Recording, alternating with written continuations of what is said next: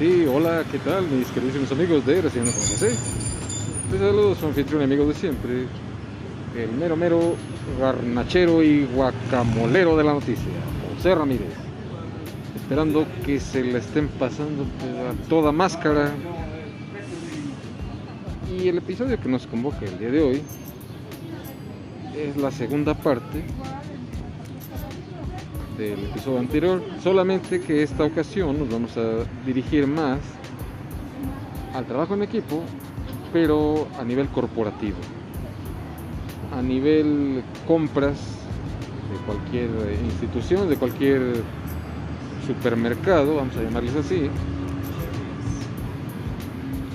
¿Por qué les comento todo esto? Bueno, porque en alguna ocasión creo que ya les había comentado que ya había yo trabajado en un restaurante como almacenista.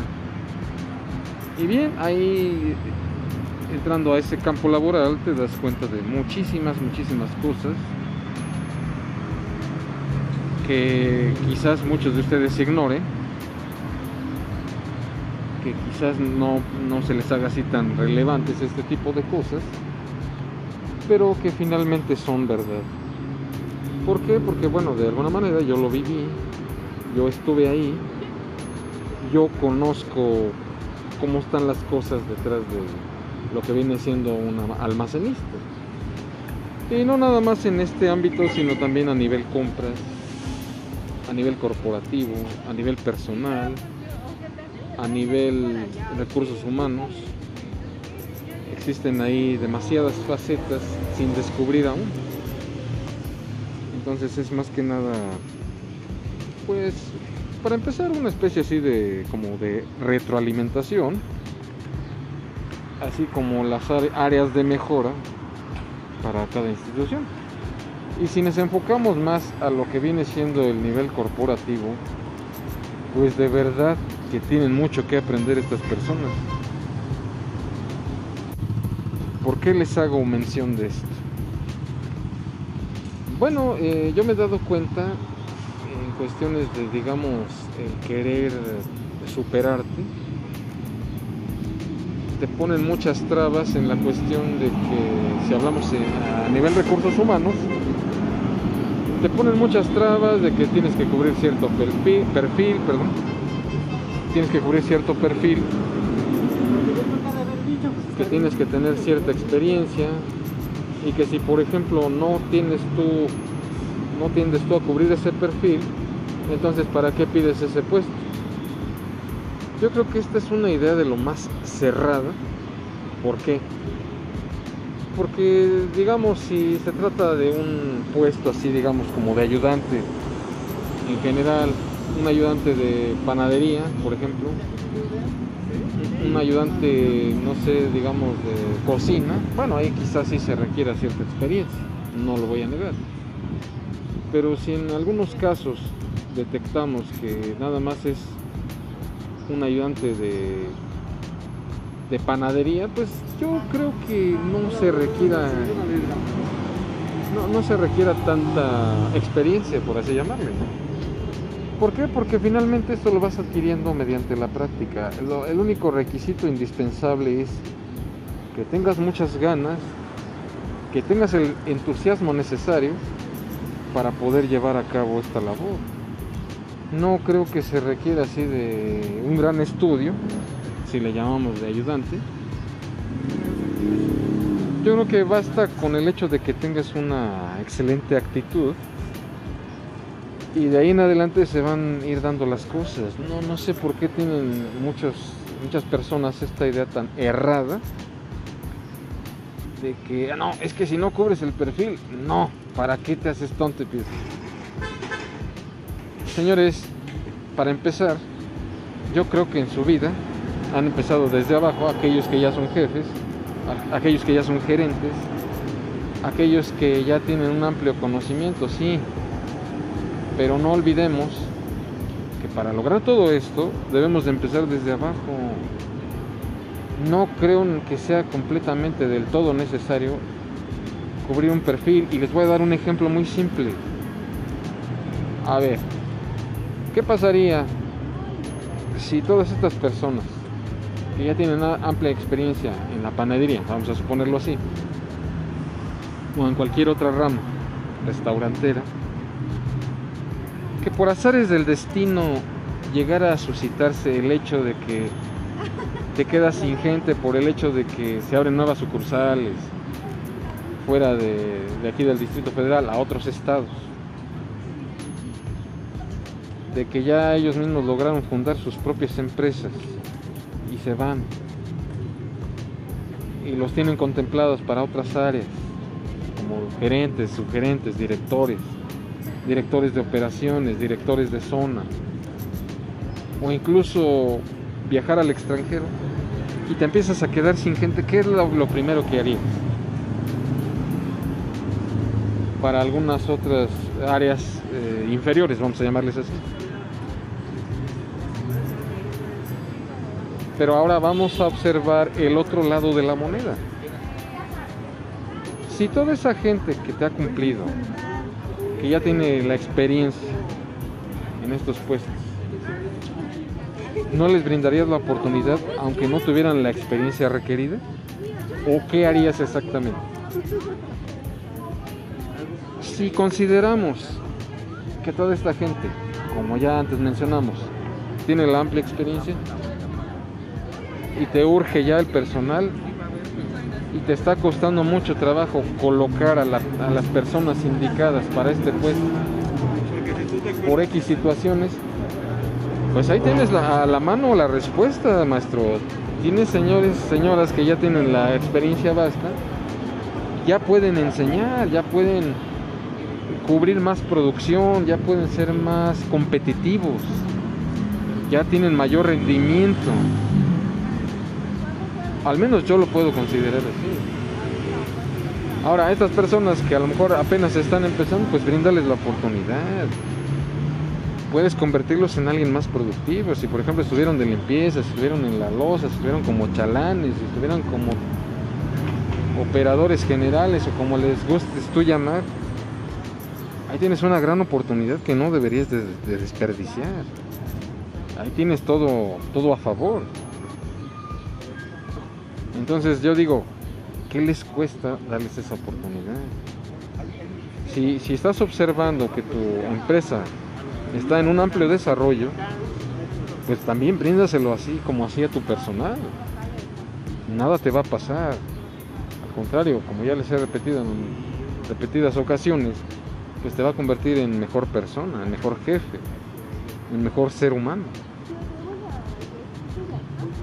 Entonces la respuesta ahí es muy obvia, muy clara y puedes brindarles la oportunidad de crecimiento. Esa es una. Ahora, vamos a nivel corporativo. Eh, lamentablemente siempre esto interviene mucho en la situación de querer dar rienda suelta a que la gente se supere. ¿Por qué? Te apuesto lo que quieras y no es exageración de que mucho personal corporativo no tiene ni siquiera una noción de cómo trabaja el personal operativo. Llámense meseros, garroteros, vendedores, capitanes, gerentes, subgerentes, encargados, almacenistas, cocineros, pasteleros, panaderos y demás personal así. ¿Por qué nunca se dan una vuelta a las sucursales para que de verdad ustedes, por ustedes mismos vean y chequen cómo es el panorama laboral del personal operativo? Déjenme decirles que son ambientes laborales mucho, muy distintos. Y aunque pertenezcan al mismo gremio, a la misma empresa, el modo de trabajo es completamente diferente no, ahora sí que no, no se vayan con la finta de que estar en el corporativo es lo máximo. No, con eso no estoy discriminando la chamba de nadie, sino es más bien enfocado a la diferencia que hay entre uno y otro puesto. La labor de oficina obviamente por lo consiguiente también es pesada, también hay responsabilidades, también les exigen, también están sobre de ellos. Sí, pero a diferencia de que te la puedes llevar un poco más tranquila. ¿Cómo? Pues no trabajas sábados, no trabajas domingos, no, no, no, no trabajas los días festivos. A diferencia del personal operativo que sí tiene que cubrir todos estos requisitos, que sí tiene que trabajar los días festivos, que sí tiene que trabajar sábado y domingo, que su jornada es completa, que aquí no se descansa los fines de semana. Entonces ahí empezamos a detectar cómo difiere un puesto de otro. Y en el caso de los oficinistas, de los de los compañeros, ahora sí que vamos a llamarles así, burócratas, pues no, sí diferencia mucho. Entonces ahí es donde el personal de corporativo, pues sí deberían de por lo menos dos, tres meses ponerlos ahí en el área operativa para que se den cuenta cómo son las cosas realmente. Y por sobre todas las cosas, sepan cómo valorar al personal, así como solucionar sus distintos problemas. Es ahí donde deberían de darse cuenta cómo son las cosas realmente. Ahora, esto a mí no me lo ha platicado nadie, nadie me ha venido con el chisme. No, señores, yo lo he vivido en carne propia. ¿Por qué? En algunos episodios anteriores yo les había comentado, en el caso de recursos humanos, cómo estaba mi situación, cómo quería yo pasarme de la balosa ayudante de panadería o bien de garrotero. ¿Y qué es lo primero que me dijeron? No, es que tiene que autorizarlo la supervisora. No, es que tú no cubres el perfil. No, es que no me falles. No, es que hace el esfuerzo. Para mí, todo eso no es más que pura fantasía, señores. ¿Por qué? Porque no se dan cuenta. Deja ver si traigo. Sí, claro. No soy ratero, soy pedincho. Y, y bien pedincho, pero ratero no, papá. A ver si. Pero también no se hace. Yo nada más traigo eso. Dios te bendiga. Y bien, como les decía, perdón la interrupción. Pues sí, desgraciadamente se diferencia mucho una cosa de otra. No saben cómo solucionar los problemas. De verdad que no, no se dan ni siquiera una idea de cómo solucionar problemas que vienes acarreando desde tiempo atrás. De que si, por ejemplo, no has fallado en tu chamba, no faltas, no das problemas, has aguantado mucho más que otros pues ¿por qué te niegan la oportunidad? Nada más porque la supervisora no te quiere dar chance. No, señores, no es por ahí. ¿Por qué no enfocarse a resultados? Eh, sabiéndote involucrar en los resultados, yo creo que de ahí viene todo lo demás. No tengan esa falsa idea de verdad, de que no, es que no cubres el perfil. No, es que si no sabes para qué te metes en eso no, es que ya estás viejo, no, es que no tienes la edad, no, es que ya te pasaste de la edad. Señores, con esas actitudes ridículas, ¿a dónde vamos a parar? Es así de simple. Y vuelvo a lo mismo, o sea, desgraciadamente muchos no han comenzado desde abajo y desconocen la verdadera realidad de las cosas. Entiendan eso, señores no es lo mismo estar tras un escritorio dando órdenes o haciendo el trabajo de oficina que estar chingándole, perdón por la expresión, en el área operativa. Llámese lavalosa, llámese mesero, llámese cocinero, llámese garrotero, llámese chef, llámese subchef, llámese panadero, llámese pastelero, llámese vendedor, llámese cajera. Si se dan ustedes cuenta, todo eso es el personal operativo.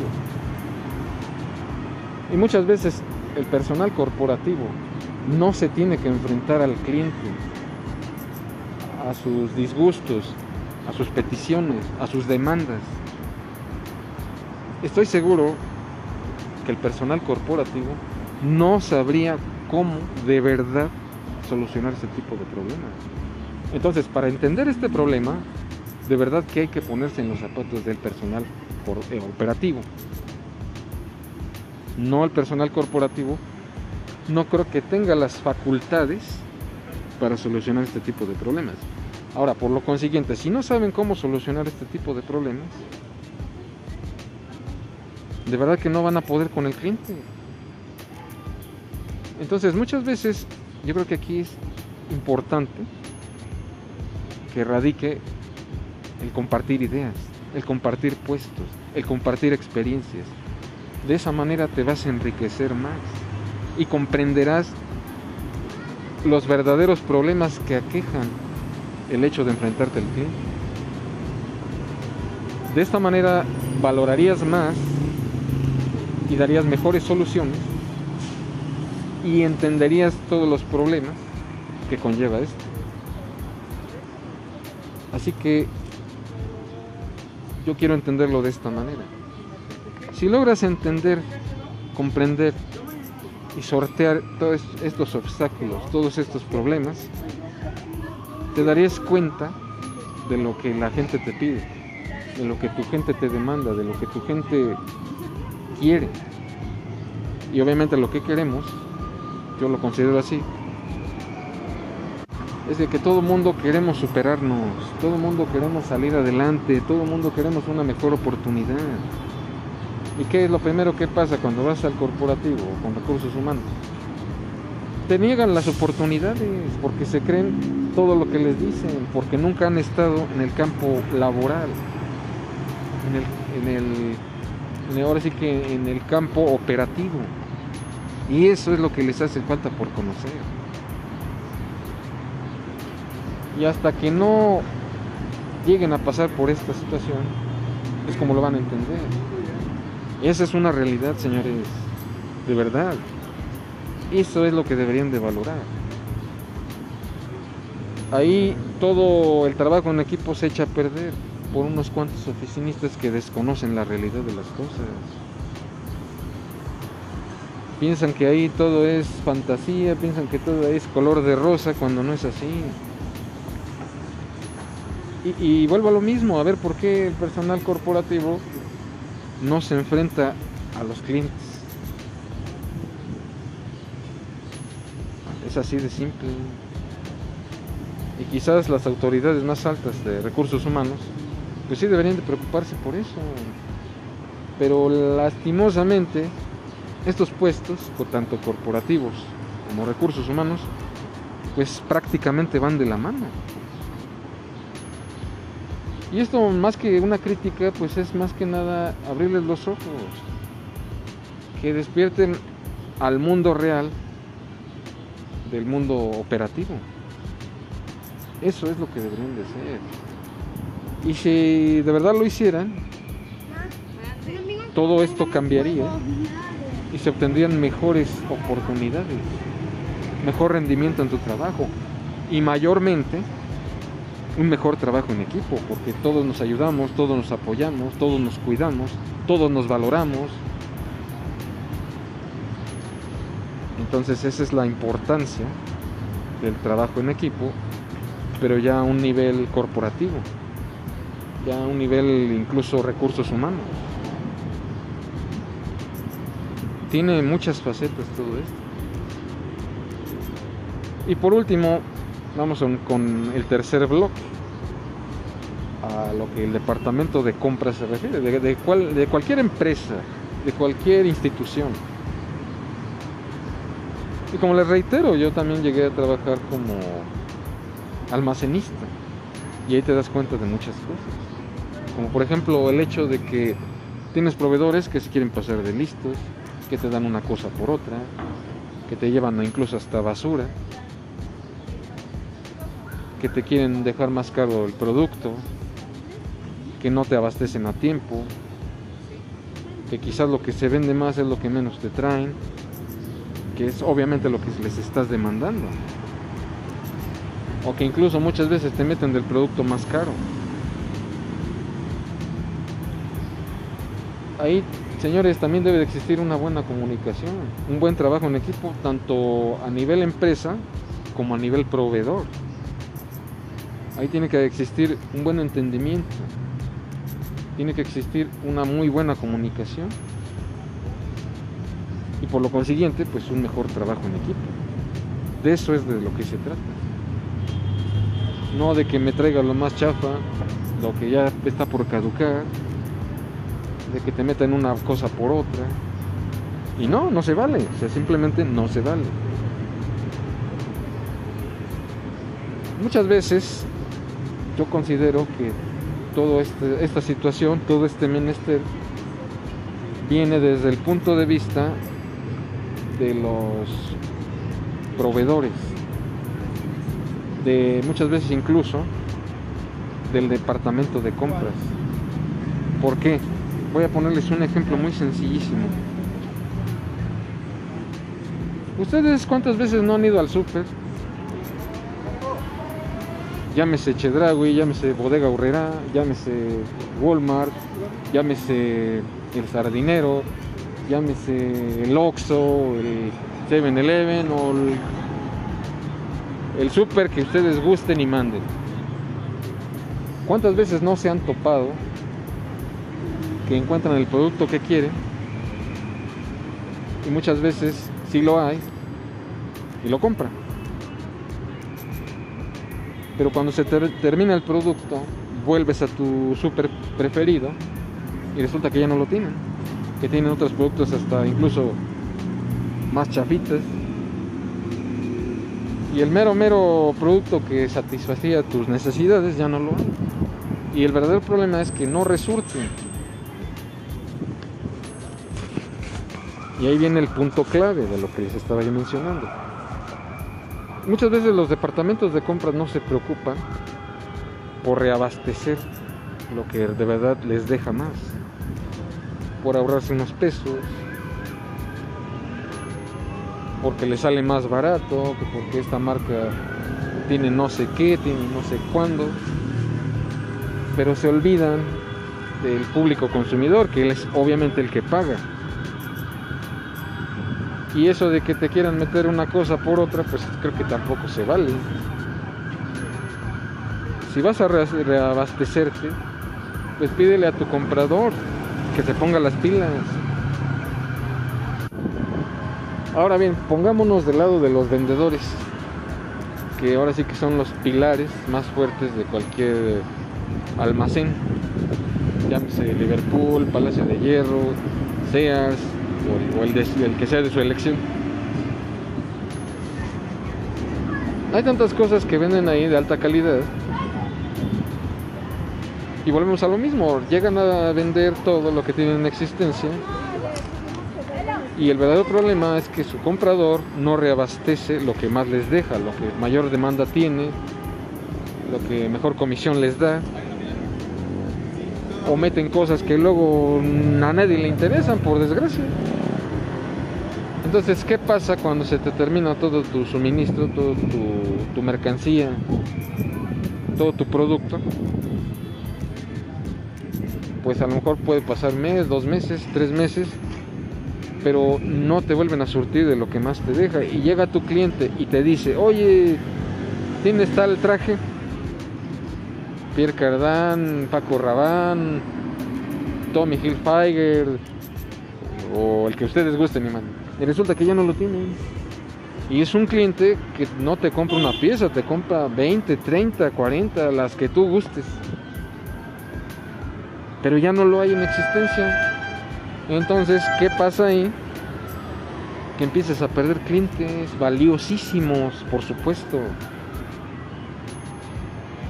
Pero el problema, volvemos a lo mismo, es de tu comprador que no se pone las pilas, que no está al día, que no hace una investigación de mercadeo a fondo de todas las existencias que tienes de cada producto, qué es lo que se vende más, qué es lo que se vende menos, qué es lo que está ahí más o menos regular son. Entonces, ese tipo de situaciones son los que deben de cuidar el personal de compra. ¿Por qué? Porque aunque ustedes no lo crean, ese también es un trabajo en equipo.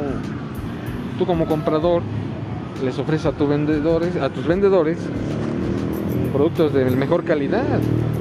Entonces ellos se van a encargar de vender tu producto. Entonces ahí se dan cuenta de la importancia que tiene el trabajo en equipo. Y aquí hay muchas facetas. Ustedes ya lo están escuchando. En varios sectores se repite la misma historia. Lo queramos creer o no, pero ahí está más que demostrado. Entonces mi tip, mi consejo para ustedes, señores compradores, es que estén más al día con productos de calidad, reabastecer lo antes posible, llevar buenos inventarios de lo que sí se vende y de lo que no. Lo que de plano ya no llegaste a vender, pues regrésaselo a tu proveedor y que te lo cambie por otra cosa.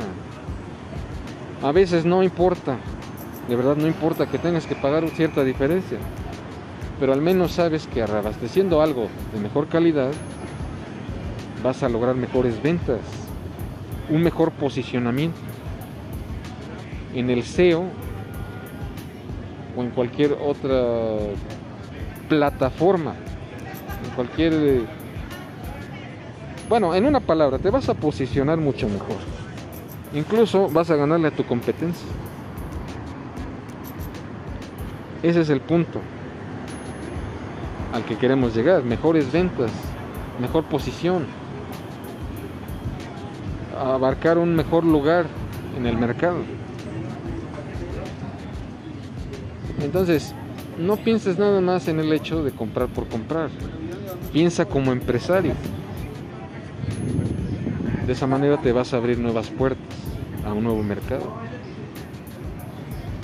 Entonces, este yo creo que es el punto más importante para llegar a concretar un mejor trabajo en equipo, señores. Quiero que entiendan eso, por favor. Traten de darse la idea de que su opinión como vendedores, como consumidores, es importante. Eso recálquenselo a su jefe, al gerente, al subgerente, al director, al subdirector, a quien ustedes gusten y manden. O bien, si tienen a la mano el comprador, hagan su una junta y con su jefe organicen y vayan y hablen.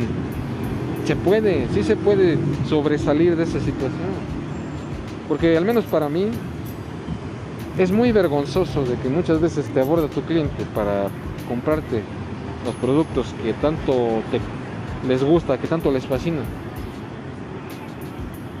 Y que no lo tengas, ¿qué le contestas? Sí, yo sé que hay otras soluciones de otro tipo, ofrecerle otra cosa. Pero si el cliente está más enfocado a una marca en específico, pues no debe de pasar desapercibido. Ahora sí que a lo mejor está mal decirlo. Pero debes consentir a tu cliente porque es el que te deja lana, porque es el que te va a promover incluso, te va a recomendar con sus cuates. Pensemos un poco en eso, centrémonos más en eso. Como muchos vendedores que a lo mejor no tienen el producto y ya como que ya les valió y no, no buscan una solución, no presionan a, a sus compradores. Ese también es un punto muy importante. Y lo dejan así, pues simplemente tu cliente se te va.